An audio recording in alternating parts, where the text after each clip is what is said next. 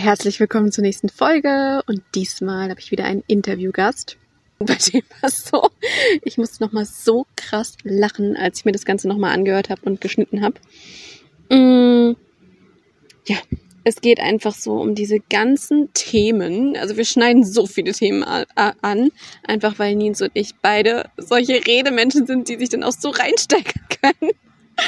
Und wir schneiden die Themen ähm, Selbstwert und vor allem der innere Kritiker, wie man mit dem umgeht und gerade diese ganzen Spiralen, die man im Leben immer wieder geht und wie man sich zum Ausdruck bringt, auch die Angst davor, sich zum Ausdruck zu bringen und es dann dennoch zu tun und das in einer ganz eigenen Weise. Und mit all diesen ganzen verkopften Sein, was ich ja auch immer so gerne habe, umzugehen und das am Ende auf eine super humorvolle Weise. Und ja, viel Spaß dabei. Und an der Stelle sage ich, spielt Stopp. Und herzlich willkommen auf dem Herzens Playground.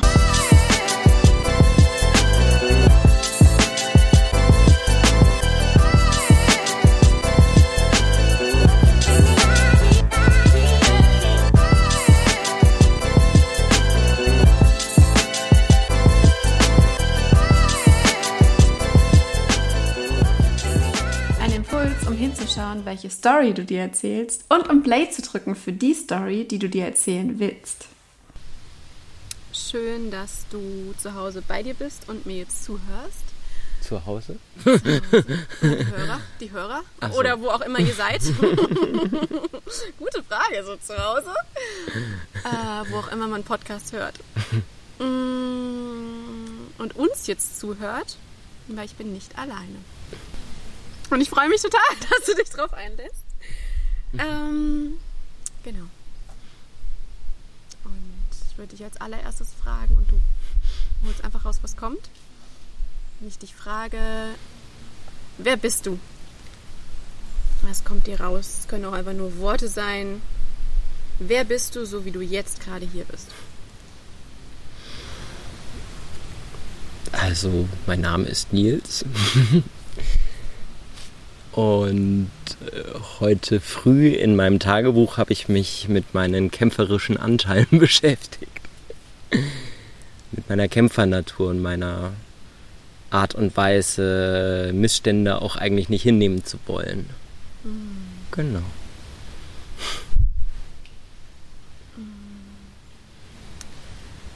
In welchen Momenten fühlst du dich richtig lebendig?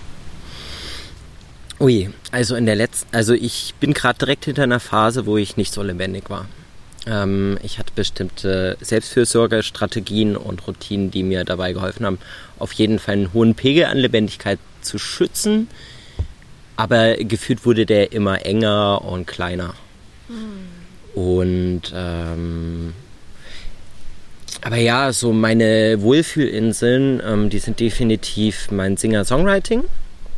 Ähm, weil ich da halt auch vieles verdaue und vieles ähm, reflektiere, was mir im Leben widerfährt und irgendwie auf einer längeren Zeitspanne einteile, als da, da kann man dann richtig Lebensphasen raushören. Das andere ist äh, vier tanzen gehen. ähm, Ecstatic Dance, ähm, auch das zeremoniell zu betrachten und ähm, als Reinigung irgendwie so, als Reinigung ähm, und dieses Lebendige, weil du gerade sagtest, du hattest eine Phase, wo du dich jetzt nicht so lebendig mhm. gefühlt hast. Ja. Woran hast du es gemerkt, dass es da nicht so lebendig ist? Oder andersrum, woran merkst du, ich fühle mich lebendig? Mhm. Wie fühlt sich das an? Wie dieser Vergleich ist mir jetzt spontan schwer. Mhm. Ähm, Also richtige, lebendige Phasen, ich habe das Gefühl, es fängt jetzt einer an. Das ging echt rabiat von ganz schlimmer Phase zu ganz toller Phase gerade. Ich bin gerade an der Schwelle. Woran Und spürst du, dass es anfängt? Ist es dieses Kribbeln, von dem du auch erzählt hast? Weil das kenne ich so von mir. Es kommt so ein, wie so eine Vorfreude, so ein, ich mhm. weiß nicht mal worauf. Genau, genau. Also es ist, diese, ist dieses Kribbeln. Ähm, ja, es ist irgendwie das Wahrnehmen von den ganzen Geschenken und Möglichkeiten, die man hat. Mhm. Kleinsten Begegnungen, ähm, Eis essen gehen, ähm, dass Sommer da ist, dass wieder Konzerte möglich sind, dass äh, einen Sonnenuntergang anschauen, ähm, die Reflexion im Wasser, das Wiegen von diesen Ästen da oben. ähm, das wird wieder präsenter und ähm, Das heißt, bis vor wahr? fünf Tagen war ich einfach verkopft ohne Ende und ich bin es auch immer noch. Das heißt, ich war so in arbeitstechnischen Herausforderungen gefangen, dass ich irgendwie die ganze Zeit ein Troubleshoot Frag mich mal.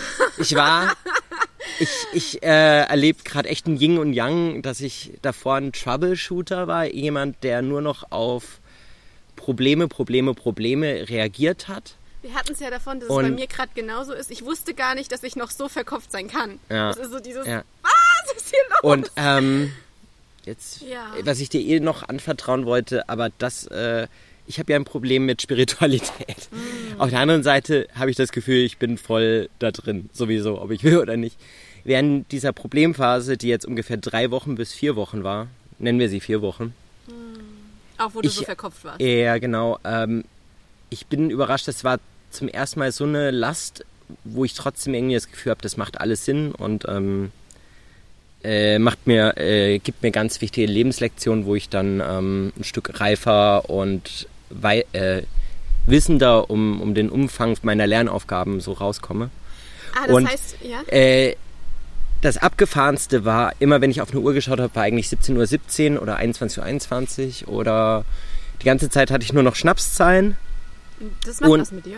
Das macht was mit mir, weil irgendwie ich dann mich so vom Leben aufgefordert fühle, lern bitte. Ähm, ich gebe dir die ganze Zeit abstruse Zeichen. Äh, bitte check's jetzt, dass du gerade in einem Lernprozess bist. Was macht das mit dir, wenn du das als Zeichen deutest? Ich weiß nicht. Also es, ähm, ich frage mich, ob ich damit endlos bescheuert oder, oder sehr weise bin. ähm, und weise fände ich es, das so au auszulegen, dass ähm, wenn, wenn man das Gefühl hat, das Leben mit einem spricht, dann fühlt man sich geborgener. Und dann kann man irgendwie die Last, die von außen einen entgegenschlägt, irgendwie als ähm, bewältigbare Last empfinden. So, man hat dann das Gefühl, ja, ich glaube, deswegen ist der Mensch ein mythisches, spirituelles Wesen. Auch wenn du irgendwie so eine Abneigung dagegen Ja, Aber dann auch ich so- glaube, die menschliche Natur hat es irgendwie, dass es, ähm, dass wir das brauchen oder, oder danach suchen. Und die einen, ähm, ich meine, es gibt ja auch wissenschaftliche Mythen. Also es gibt ja auch äh, den wissenschaftlichen Mainstream und daran ist viel gut. Also gerade die Psychologie entwickelt sich so, dass sie, glaube ich, heute Menschen mehr hilft als früher.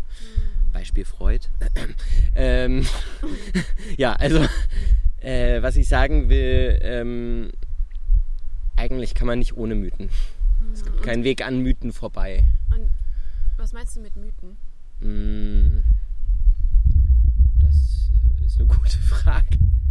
Ein Mythos ist bei mir, glaube ich, ziemlich weit äh, breit gefächert. Ja. Also sowas wie eine Story oder eine, ein Sinnbild. Also eine Story dahinter, so was Großes Ganzes?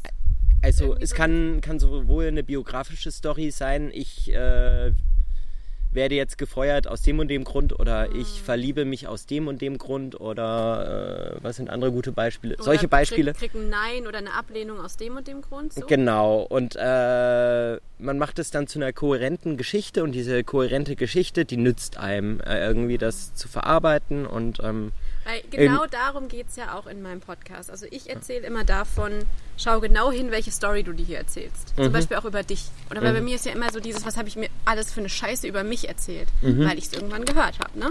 Und Mhm. Ja. so dieses, letztendlich ist das der Kern meiner Message. Guck hin, was erzählst du dir hier für eine Story Mhm. und willst du vielleicht beenden und dir was anderes erzählen. Und das ist so meins, wo ich in meine Sicherheit komme. Genauso wie die Welt ist ein Scheißort oder die Welt ist gegen dich. Mhm. Ja, vielleicht ist die Welt auch für dich. Wie ist es denn, wenn es so rum ist? Ne? Also Das Genau. erkenne ich jetzt auch bei dir. Mhm. Ähm, du hast vorhin kurz das auch hier mit reingebracht. Das kam eigentlich ziemlich am Anfang, wo ich gemeint habe, wo fühlst du dich lebendig? Mhm. Wo du gemeint hast, Songwriting. Mhm.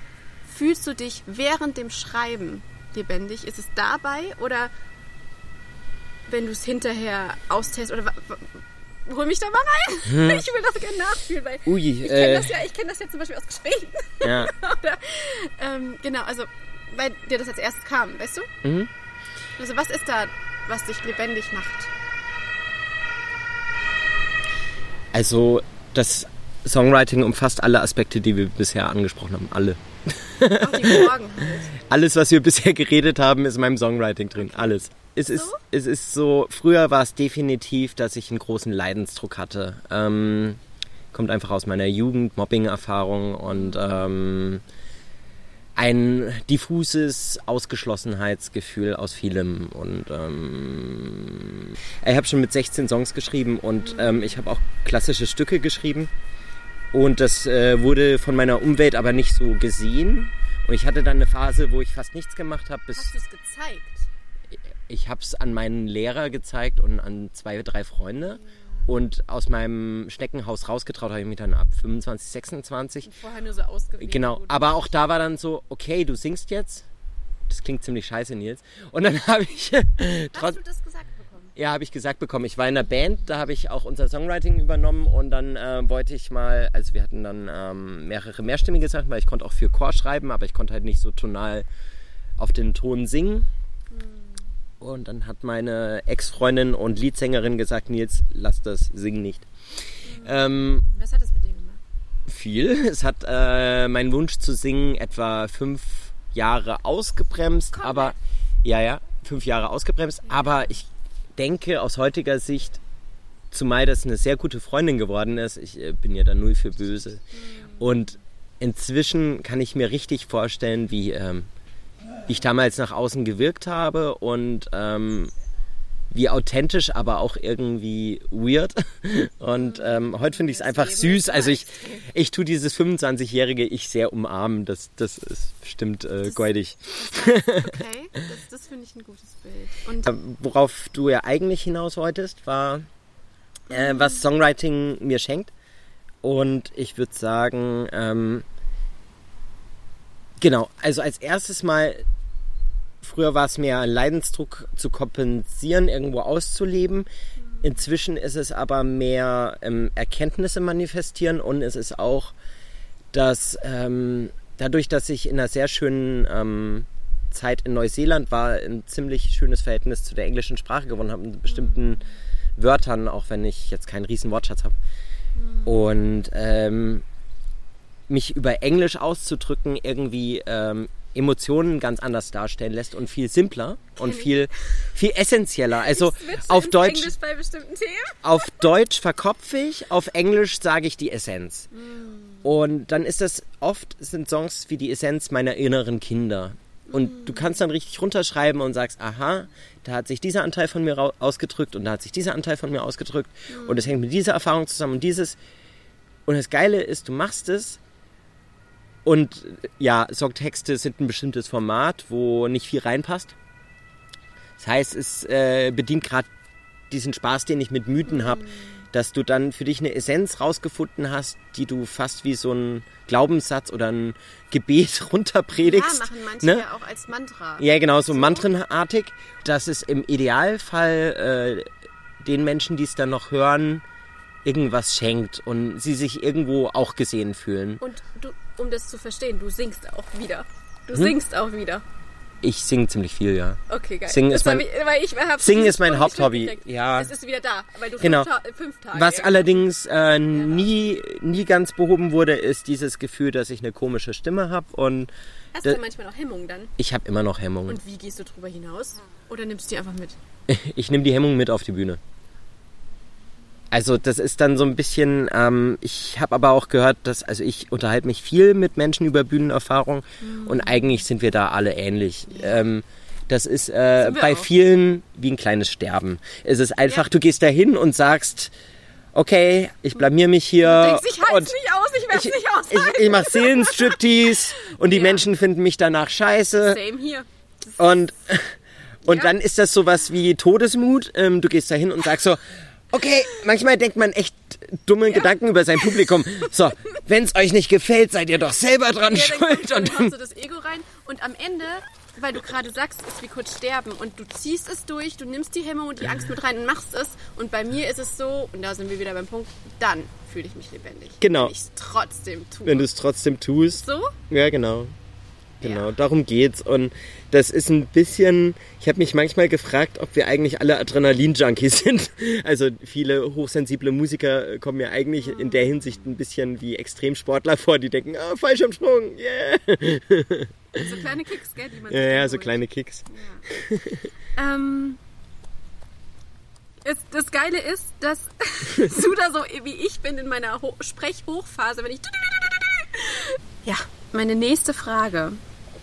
Gibt es etwas, was du mal über die Welt dachtest, was du jetzt nicht mehr denkst?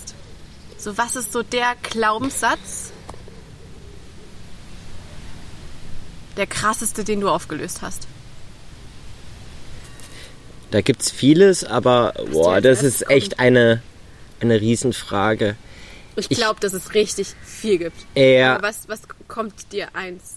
Ich glaube, durch meine pädagogische Praxis, ich arbeite ja auch als Erzieher, ähm, habe ich ganz viel, was man von einem sehr soziologisch ausgerichteten Studium als Glaubenssatz antrainiert bekommen, äh, in der Praxis verwerfen müssen. Sehr viel.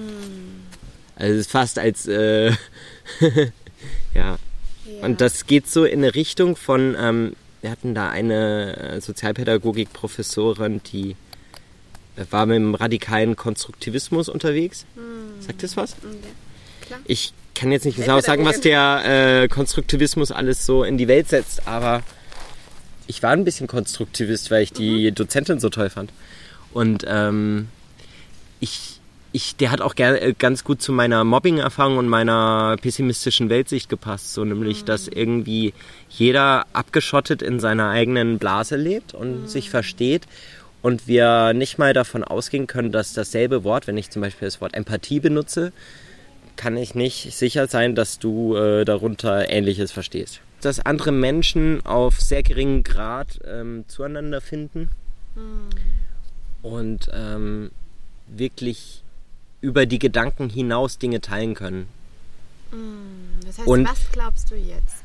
Ich denke, das fing an halt mit äh, Yoga und solchen Tanzbewegungen, dass ich einfach merke, dass Da Es- doch mehr Verbindung? Ja, ja, dass wir mehr als Individuen sind. Und das ist, ähm, seitdem wir Steinzeitmenschen irgendwelche so rituellen ähm, Verschmelzungsrituale, also so, so, so Verschmelzgegenstände von Gruppen gibt und wo, wo man dann irgendwie in einer Art, in einem ESO-Begriff Energiefeld von anderen mitschwimmt. So. Das heißt, so wie ich dich jetzt verstehe, das erste war ja eher sowas total getrennt sein. Okay, dann kommen wir gar nicht auf einen Nenner. Was ist das Ja. denn überhaupt? Ne? Und das andere ist, doch, da gibt es ein Feld Mhm. und in dem können wir zusammen sein und zusammen kreieren und es geht in Verbindung. Ja. Wir sind nicht getrennt, wir sind verbunden, so. Ja, genau. Und ähm, auch diese Einsicht, dass obwohl wir alle komplett unterschiedliche Erfahrungen haben, eine komplett andere Biografie, ähm, jeder kleine Nuancen in einem Gefühl, also zum Beispiel ein Gefühl Liebe, hat jeder so viel verschiedene Nuancen noch drin, ja. Aber das ist trotzdem, bin ich inzwischen so empathiefähig geworden, was ich nicht immer war, äh, dass, dass mir klar ist, dass wenn wir uns jetzt drei Stunden unterhalten an zwei Tagen, dass ich auf dein Gefühl, was Liebe ist, aufschließen kann. So. Und ähm, diese alten Sicht, die hätte mich davor geschützt, das zu versuchen. Die hätte mich davor bewahrt, ähm, dem eine Chance zu lassen. Ja klar, weil da ist ja überhaupt keine Chance Da drin. ist keine Chance, weil wir alle irgendwie. Total Äh, begrenzt. Du bist ja zack getrennt und da geht nichts nach außen. Geht nichts so. ja, genau. Und vor allem, das ist so- Und das, was nach innen kommt, ist nur deine äh, reine Interpretation. Und ähm, das Lustige ist, das nützt mir für Pädagogik immer noch viel, weil ich mich dann reflektieren kann und äh, sicher bin, dass ich viel missverstehe. Ja? Das, Das gibt für diesen. Reflexionsrahmen, für den Reflexionsrahmen in der Pädagogik voll gut, aber für private Beziehungen, sage ich mal, voll der Bullshit. und super anstrengend und super, Super komplex anstrengend und super, super komplex, ah, ja, genau. wahnsinnig werden, ich weiß. Ja, genau. Und deswegen hat es wahrscheinlich einen Sinn, dass ich mal so eine konstruktivistische Dozentin hatte, die mich sehr beeindruckt hat, aber auch ein bisschen getriggert hat im damaligen bei mir existenten Pessimismus an die Menschen so. Weil das, du hast ja dieses Gefühl von, okay, dann habe ich keine Chance. Also Genau. die anderen ja so, ne, wir kommen nicht. Ja, genau. Ja. Ich kann es ein bisschen versuchen, aber es wird nicht zu dem führen, was ich mir eigentlich tiefst innerlich Äh, Träume. Also man. Was tr- erträumst du dir denn? Oh. Du musst das jetzt aufschnappen. ähm, also ich meine Träume jetzt nicht so unheimlich herausragend oder so. Ähm, ich hatte früher viel äh, hochtrabendere Träume, so mit Richtung Rockstar. Heute habe ich das, merke ich den Mehrwert äh, von der Musik, den es für mich selber hat und bin froh, wenn zwei, drei Leute noch einen Song gut finden. Das reicht mir völlig. Aber meine Träume sind momentan echt äh, von Beziehungsnatur. Das heißt, ähm, bestimmte Freundesgruppen, mit denen ich ein Gemeinschaftsgefühl habe. Momentan, gerade, das ist, ist auch eine Corona-Folge, ich habe viele Einzelfreunde, die miteinander nichts zu tun haben. Ich habe richtig Bock auf eine Clique oder da, Oh, wenn das, wenn sich die Clique nicht wenn sich die Clique nicht ergibt, dann sollte das möglichst mindestens eine Vernetzung von zwei, drei Freunden sein. Im Musikerbereich habe ich das schon geschafft. Pete und Charlie verstehen sich. ähm, Grüße gehen raus. ähm, aber ich meine, da, da könnte noch ein bisschen was Gemeinschaftlicheres, ein bisschen was grö in größerer Bubble entstehen. Ähm, ich habe ganz viele Freunde getroffen, die so ähm, Reisebekannten, die so äh, dem 0815 Jobleben, dem ich mich noch hingib, so komplett den Rücken wenden, die eher auf Gemeinschaften sind und ähm, auch keine normale Krankenversicherung oder sowas haben. Die äh, haben auf jeden Fall noch ein, die sind inspirierend, aber ich glaube, so weit möchte ich nicht gehen. Also Das heißt, du willst da schon Ähm, so deinen Platz finden in der Gemeinschaft, wo du merkst, ja, genau, wo ich auch irgendwie äh, normal genug bleibe und irgendwie Kindern nutzen kann und, und mit meinen Empathiefähigkeiten und meinem, meinen psychologischen Fähigkeiten irgendwie anderen gut tue, so, das ist schon wichtig. Das, Ich kann das nicht nur in einem Ökodorf machen. Das geht einfach nicht. Das ist nicht mein Weg. Und ähm, Ja. ja, also das ist ein Traum. Und der, das mit der Musik ist gerade auch eine Entdeckungsreise. Ich hatte so ein Selbsthilfe-Künstlerbuch gemacht und dann war am Anfang klar, ich will binnen zwei Jahren die Band haben, die äh, meinen Stil total schätzt. Und da kam ich in zwei Jahren leider nicht hin. Aber ich äh, bin gerade so am aktiv daran schaffen, dass es zumindest eine Art Künstlerkollektiv ist von zwei, drei Songwritern, die zusammen Minitouren machen, sich unter die Arm, Arme greifen, auch äh, die ganzen Missstände der Kultur und ihres Daseins kennen und deswegen sich so einen Support geben. Ne? Daran bin ich gerade. Und ist das so was, was so ein Kribbeln bei dir auslöst, wenn du da drüber nachdenkst, so wenn das irgendwann ist? Ja, da, das löst ein Kribbeln aus. Ähm, da, wo ich noch arg in der Selbstkritik äh, herumschwelge, ist, dass meine ganzen, dass ich so vielseitig bin und es nie schaffe, einen Job gleichzeitig zu beachten mit meinen Songaufnahmen, mit dem Treffen von Musikerfreunden und dann im Idealfall noch neue Freunde zu sammeln und denen sich richtig arg zu widmen. Wenn man wenn diese vier Felder, Ja. wenn ich es jemals geschafft hätte, diese vier Felder gleichzeitig zu machen, dann wäre ich verdammt stolz. Und Äh, Ich glaube, ich gebe mir schon arg Mühe. Ich gebe mir schon arg Mühe. Und wenn du dann mal wieder so in diesem, oh mein Gott, das ist alles viel zu viel. Mhm. Was hilft dir dann? Ähm, gar nichts. Oder wenn du in dieser Selbst... Okay, alles. Wie gehst du dann damit um? Was machst du dann? Oder machst du gar nichts? Und wartest, bis die Welle vorbei ist? Weil sie ist Oh irgendwann vorbei. Ist sie irgendwann wieder vorbei? ähm, also zum einen bin ich auch in einer Therapie und dadurch kriege ich den Langzeitprozess gespiegelt, was ja gut ist. Und ich merke, dass ich ähm, ich bin jemand, der ziemlich krass mit Prokrastinieren unterwegs war. Und ich merke, dass es verdammt viel weniger geworden ist. Und mir passiert es ziemlich häufig, dass ich noch in einer viel zu übertriebenen Strenge mit mir selbst darum bin, dass, dass ich quasi gegen mein Regenerationsbedürfnis und mein Sackenlassen von Erlebten, dass ich dagegen kicke und sage, hey, du sollst, du musst. Ne?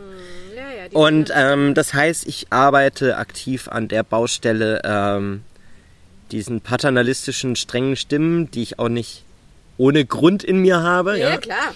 Ich, ich biete den Paroli, aber auf nette Weise. Es ist halt so, das heißt, es geht um erstmal bewusst werden, dass sie da sind. Dass sie da sind, genau. mit und dann kannst Genau, manchmal kriege ich es auch nicht mit, aber meistens kriege ich es inzwischen mit. Und dann gibt es da so eine Art Gegenstimme, die ist sowas wie ein toller, liebevoller Papi-Schiedsrichter oder so, der ist, der ist Papa und Schiedsrichter oder so und sagt so, hey, hey, hey. Stopp! Das war so schön, wie du das neulich meintest mit diesem...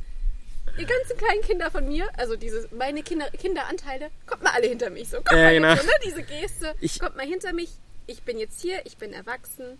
So. Äh, das, mich. also genau dieses Sinn, Sinnbild, was wir hatten, das habe ich noch ein bisschen erweitert. Das hat mir auch gut gefallen. Das hat mir echt gut gefallen. Das ist so wie ähm, ein, ein alleinerziehender Erwachsener geht mit seinem siebenjährigen Sohn und seinen fünf besten Kumpels auf eine Schnitzeljagd in den Wald und die spielen Räuber und Gendarme oder so. Und da da sind zwei, äh, die, die können ihre Impulskontrolle nicht so. Ähm, das sind, Problem. das sind äh, drei friedliche Kinder und zwei ohne Impulskontrolle. Und die schaffen es dann irgendwie mit ihrem gebastelten äh, Stockschwert irgendwie zu heftig einzutreschen. Und der Vater kriegt das ein bisschen spät mit, zieht die dann aber auseinander und versammelt dann alle im Kreis und hört alle an und sagt so, so, wir schauen jetzt mal gemeinsam, der Mediator, genau, wir schauen jetzt mal gemeinsam, was hier gerade passiert der ist. Pädagoge raus, ne? Der Pädagoge, ja, der Pädagoge wurde in die Introspektion gebracht, sozusagen. So, was ist mit euch hier los? Und dann, dann kommt im Idealfall noch raus, ah, die zwei wollten sich eigentlich eine Räuberleiter geben, die haben sich unterstützt, aber der eine ist unabsichtlich abgeschossen, der andere hat das als Absicht hingestellt und äh, Aber am Ende siehst du, da oh Gott, wo bin ich da gerade gelandet? in, in, deiner, ähm, in deinem Bild, was du aufgemacht hast mit diesem Erwachsenen, der seine ganzen inneren Anteile versucht zu moderieren. Genau. Zu, ja? Und dann äh, manchmal so zurückhalten muss und so erstmal der Eskalation ähm, Abhilfe gibt und dann so schaut, äh, wo wollen diese Anteile eigentlich zusammenarbeiten und wo wünschen sie sich das Gleiche. Und es ist echt lustig, dass der Mensch innerlich auch so zwiegespalten, dreigespalten, fünfgespalten ist. Also es ist äh, die wichtigste normal, der letzten Jahre, glaube ich. Wir sind das alle, wir sind das alle. Und Ja, ja. das macht es ein bisschen einfacher. Meine nächste Frage. Ich habe noch zwei. Oder beziehungsweise ich entscheide mich für zwei. ähm, mm. was brauchst du, um dich richtig, richtig sicher zu fühlen? Sehr spannende Fragen. Oder was macht es dir einfacher, dich sicher zu fühlen? Dieses Art Vorwegnehmen von ähm, Erwartungen und äh, egal ob mit Freunden, Liebhabern oder Gemeinschaften. So, ja. Okay. Ja. Dann ist meine letzte Frage. Was ist das Beruhigendste, was du über die Welt weißt? Das Beruhigendste.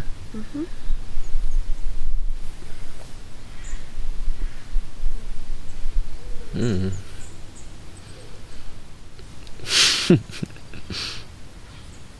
Die fatalistischen Anteile in mir haben gerade was kommentiert.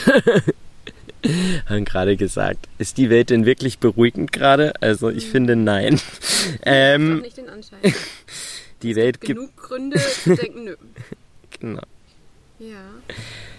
Okay. Aber ich glaube, ich sehe, dass ich. Also früher war ich ein chronischer Weltverbesserer und Weltretter und Retter von anderen Menschen und das. Da bin ich immer besser im Abgrenzen. Und ich bin immer mehr bewusst ähm, der Felder, in denen ich agiere und denen, wo ich nicht agiere. Und dadurch äh, sehe ich viele Missstände, aber ich werde auch erwachsener und weiß dann, dass es bestimmte Organisationen und sowas wie Amnesty International oder äh, die coolen, ähm, wie heißen die ganzen Schiffe, die da im Mittelmeerraum äh, gegen Frontex rumfahren, ne?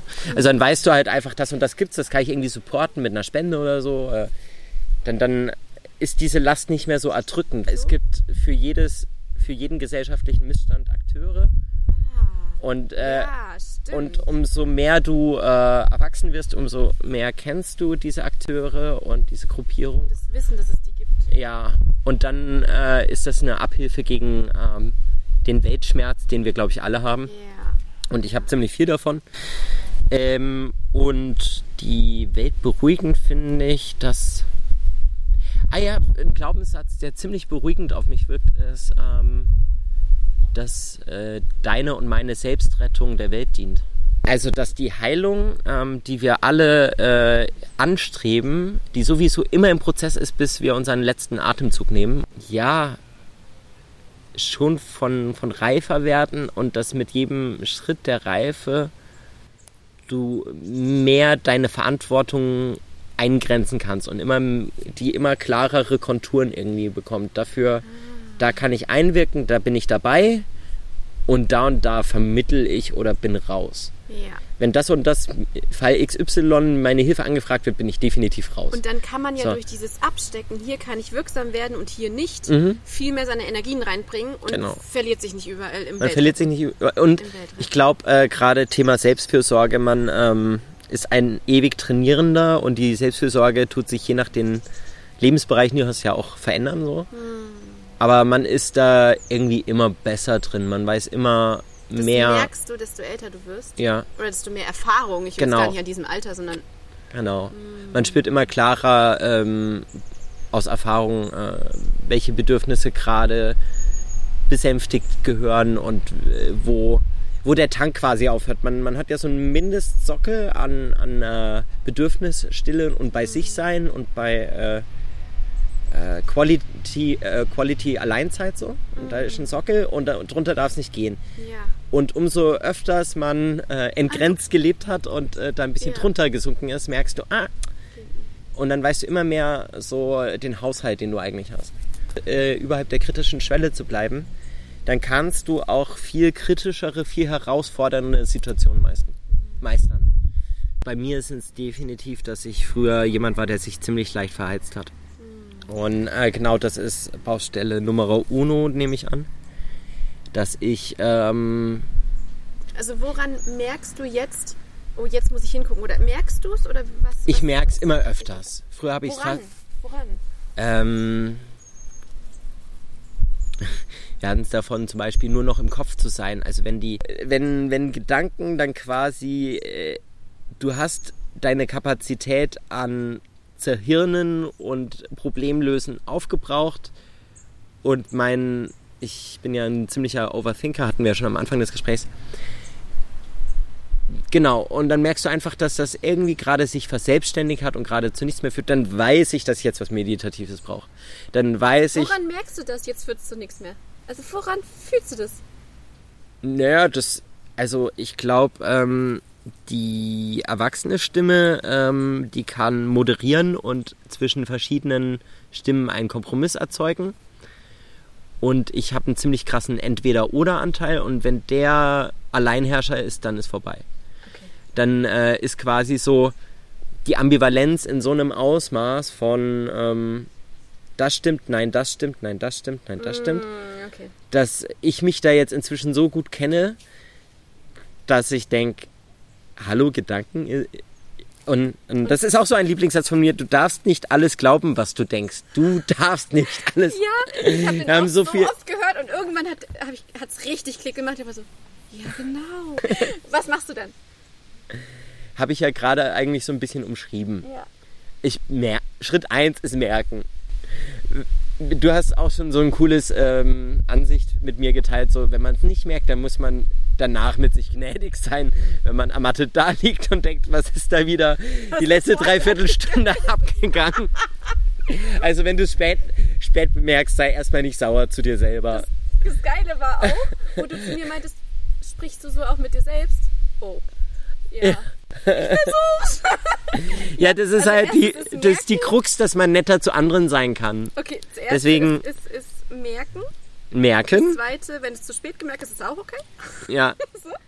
Ähm, ich bin äh, chronischer Tagebuchschreiber, das heißt, wenn die, ich habe eine gewisse Besessenheit manchmal und dann schreibe ich es runter und dann ist das wie in den Mülleimer tun. Ja, und du kannst Das es ist von schön. außen angucken. Und du kannst, genau, das ist der Trick. Ähm, Ja. Und die andere Möglichkeit ist irgendwie, ähm, ich bin ein sehr humorvoller Mensch und ich glaube, eine meiner Riesenstärke ist Selbstironie. Und äh, also, wenn du dann so zwei streitende Anteile hast und äh, total fertig bist und dann diesen Blick von außen bekommst auf deine Situation, okay, da haben sich gerade zwei innere Kindanteile von mir verzopft und ich äh, liege, weil ich irgendwie äh, chronischer Workaholic bin äh, oder war, äh, jetzt gerade ermattet, nachdem ich so, also auch wieder die Wertschätzung für die ganzen Erfolge, die du an dem Tag schon gesammelt hast. Ich habe da den Botengang XY gemacht, ich habe da gearbeitet, ich habe äh, diese Verabredung äh, getroffen und diese Dokumentation gemacht und äh, dann sogar noch Musik gehört, was mir selbst gut tat. Und jetzt schimpfe ich gerade mit mir. Also ich habe diese fünf nicht wenigen Sachen gemacht und ich schimpfe gerade mit mir, dass ich eine faule Socke bin und äh, gerade mich selber fertig mache und schlapp bin. Dann, dann, dann ist irgendwie, ist das, ja, aber bei mir ist es dann echt auch, dass ich denke, was für eine riesen Comedy. Genau. was für eine riesen Comedy was ist, ist die eigentlich los? Mein Leben ist doch eigentlich abstrus, weil ich ich bin ziemlich toll, ehrlich gesagt. Also am Ende ist es auch einfach super lustig. Ne? Ja, ja, genau. So ich, ich krieg da ziemlich viel gebacken und hier sind Anteile am Bashen. Und da und sind so kleine Krümel, die nicht gehen und man guckt, schnappt sich diese Krümel ja. und denkt sich so, ah, ja, die riesig. genau. Das heißt, in so schlechten Momenten einfach das sammeln, was äh, gut läuft und das, wofür man dankbar ist, ist einfach Trick 17. Ja. Genau. Cool. Danke dir. Ja, danke dir. Hoffentlich hast du diesmal aufgenommen. Danke dir. Ich hoffe, ihr könnt das noch hören. Ich hoffe, hier ist äh, die also Dateigröße wenn, wenn, nicht wenn überschritten. Datei, ja, nein, das hat alles geklappt. Und ähm, ich sage jetzt an der Stelle bis zum nächsten Mal. Tschüssi. Eure Jana.